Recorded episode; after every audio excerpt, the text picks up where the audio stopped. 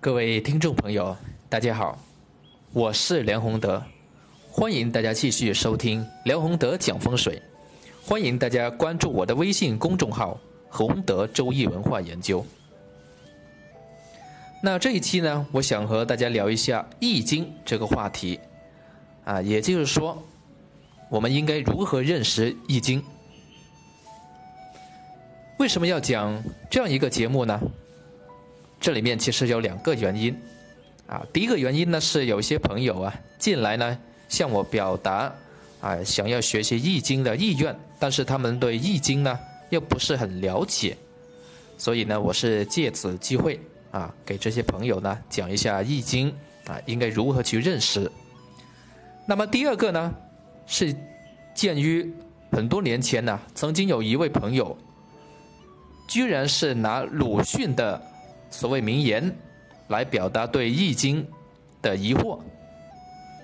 那么这一个呢，就是啊笑话啊，就是说这位朋友，只能说这位朋友呢，对《易经》根本是一点了解都没有。啊，《易经》呢，它是中华文化哈，经过几千年来形成的这个规律性的东西啊，能称之为经。而鲁迅的呢，只是一个普通人的文章。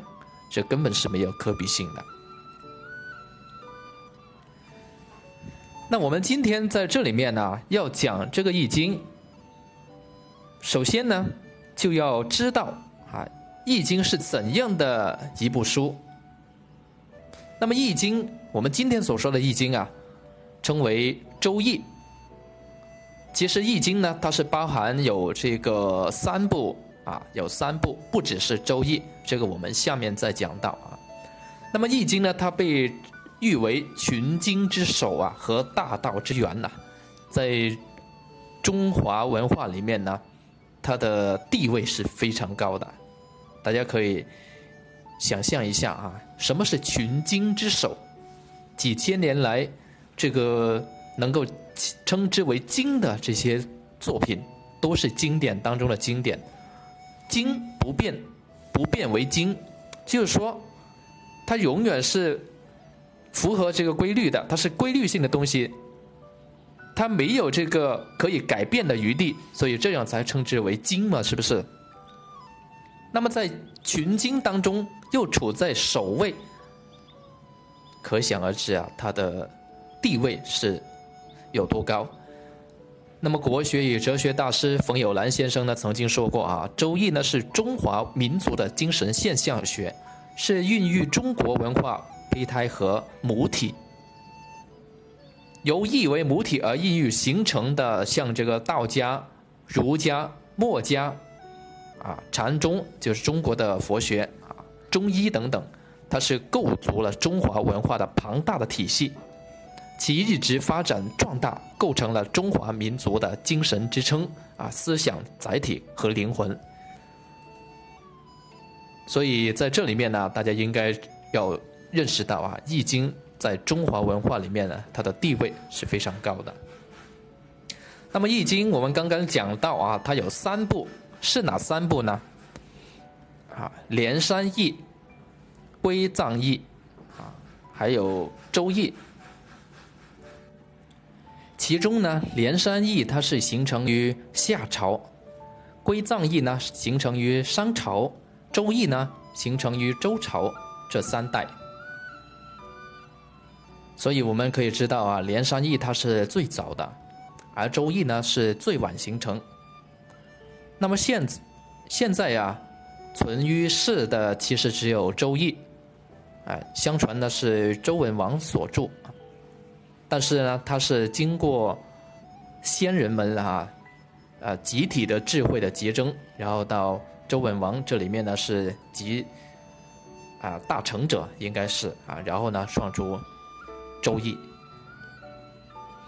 那么夏朝的连山和商朝的归藏啊，据说已经失传。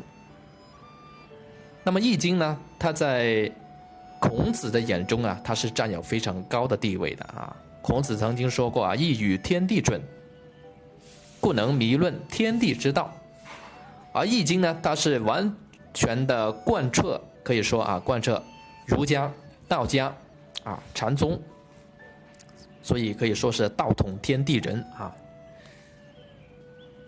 易经呢，不但是道家的三贤啊，易、老啊、老子嘛、庄子嘛之首，也是儒家五经易、诗、书、礼、春秋之首。那么更是我们中华民族的源头活水啊，由《周易》里面啊延伸出来的，像这个《论语》《孙子兵法》《老子》。啊这是三大基石，而其他的更多，像这个《黄帝内经》啊、气功养生啊、呃中医学说、养生学说、武术健身啊、堪舆风水、面相算命等等，这一些呢都是从《周易》里面延伸出来的。所以，易道生以人庚三圣啊，势立三古，这是。《汉书》里面所说的，那么这里面《汉书》所的所说的其实是说啊，《易经》的由来，就是说《易经》的形成呢，它是经历了三圣，势力了三古，就经过非常长的时间。那三圣指谁呢？首先第一个呢是伏羲，啊，第二个是周文王，第三个是孔子。势力三古又是什么意思呢？啊，我们先讲上古啊，就是伏羲的时代，从这个伏羲画八卦开始。中古呢，就是周文王的时代啊，从周文王演啊演这个《周易》开始，再到夏国就是孔子的时代，因为孔子呢做了《易传》嘛。而伏羲所做的八卦呢，它主要指的就是先天八卦。先天八卦呢，它与后天八卦是不一样的。先天八卦呢，它讲究的是天地定位、雷锋相搏，还有呢这个山泽通气、水火不相射。传说啊，伏羲他在画八卦的时候，啊，他是通过仰观天上的太阳啊、月亮啊。星辰的变化，常常呢是坐在山顶上啊，抬头看着天空，然后往下呢，他看的就是这个山川呐、河流啊、啊等等各种风物的法则啊法则。像这个山，为什么呢？它是高出来凸出来。这个水呢，为什么它是往下流？啊，然后近的的话呢，他就看看自己的身体啊，自身里面它的特点、它的规律。啊，远的话呢，就看其他的这些啊物体物件。那么通过这些里面呢，最终呢，他是发现了原来天地万物呢都可以归类为啊天地雷风水火。山泽这八种物象，那么归为归类这天地万物的这八种啊类象之后呢，这个天地万物的德性啊与情状啊，基本上就在这八卦当中了。所以这个呢，就是伏羲啊他所创的八卦，而周文王所创的后天八卦呢。它是多了一个方位的区分，它跟先天八卦不一样。先天八卦呢，它是以阴阳啊一对来出现的，像我们刚才说的天地定位啊等等就是。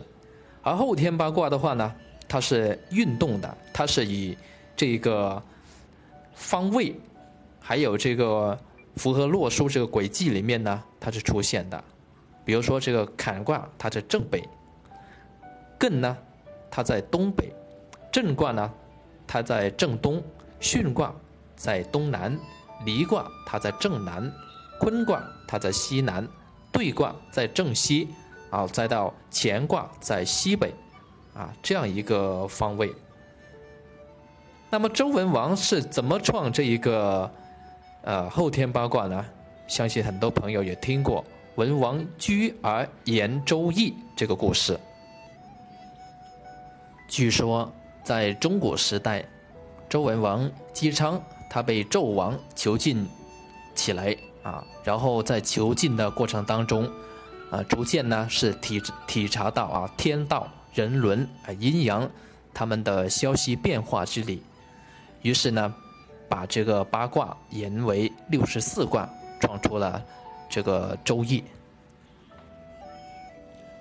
而夏古时代呢，孔子在晚年呢，他是特别喜欢《周易》。